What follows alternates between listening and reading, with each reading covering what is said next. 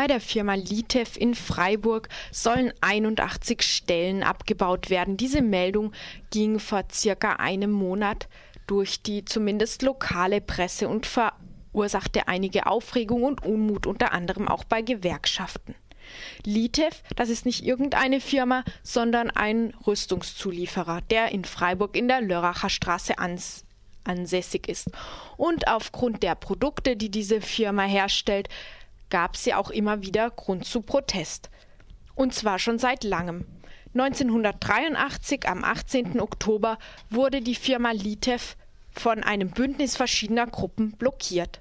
Dazu gab es am 2. Oktober damals auch eine RDL-Sondersendung und schon zu dieser Zeit wurde auf ein Problem aufmerksam gemacht, das sich immer wieder stellt, den Kontrast zwischen Arbeitsplätzen und der problematischen Rüstungsproduktion.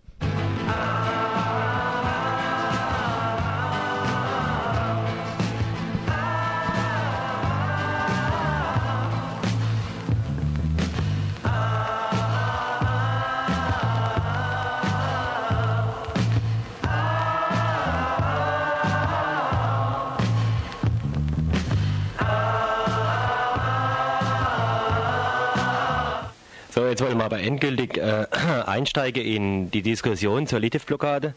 Wir haben hier äh, fünf Leute äh, da sitzen von der Gruppe, die die Litiv-Blockade vorbereitet. Ja, man kann ja sagen, also die ganze Aktion war eigentlich eine Idee der gewaltfreien Aktion Freiburg. Und die gewaltfreie Aktion Freiburg wollte damit eben zum ersten Mal wegkommen von diesem ewigen Herumstehen vor Kasernen, vor dem großen Tor und wollte übergehen zu wirklichen Aktionen, die eben auch also hineingreifen in den Alltag und eben auch in diesen in das ewige, in ewigen Zwang zum Geld verdienen. Und Litev ist eben in Freiburg eine große Firma mit über 1500 Angestellten, ist ein ökonomischer Faktor allerersten Ranges.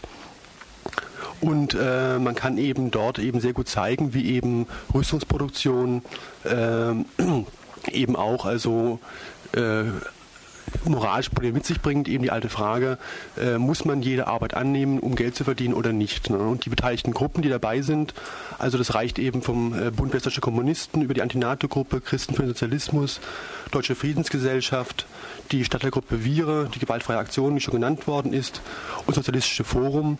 Und wir haben eben also in langen Debatten also versucht, eben für diesen Morgen die dem Objekt Litev angemessene Aktionsform zu finden. Und die wird nun mal kurz äh, der Michael kurz darstellen, wie wir also auf diese Lösung gekommen sind, diese Blockadeaktion zu machen. Die Blockadeaktion bei Litev deshalb, weil eben Litev in Freiburg liegt. Ähm, deshalb für, für uns eben ein Anlaufpunkt ist, wo wir, wo wir bei uns in der Stadt was machen können. Und eben auch deshalb, weil im Litev bisher gar nicht so bekannt war, auch, auch bei mir eigentlich nicht so ein Bewusstsein, dass sie dass es eine Firma ist, die Rüstungsteile herstellt gibt sich auch ganz bieder da in der Lörracher Straße. Hier klingt es noch ganz entschieden. Damals 1983 in diesem breiten Bündnis zur Litev-Blockade. Man braucht nicht jede Arbeit anzunehmen, meint dieser Gesprächskreis. Nicht ganz so wird das heutzutage von zum Beispiel von der IG Metall gesehen.